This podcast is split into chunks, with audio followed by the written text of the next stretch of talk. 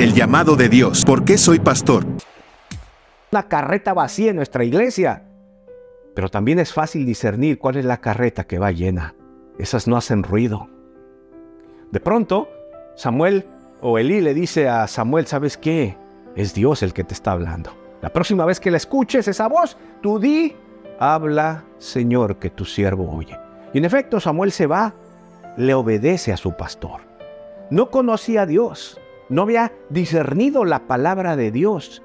Dormía, vivía en el templo y dormía ahí junto a la presencia de Dios y no tenía todavía la experiencia ni tampoco conocía a Dios. Sin embargo, obedece a su pastor. Ojo muchachos, esa es otra característica de uno que es llamado. No es un rebelde que dice, acá mi pastor no me deja cantar, no me deja predicar, me voy a una iglesia donde haya más amor.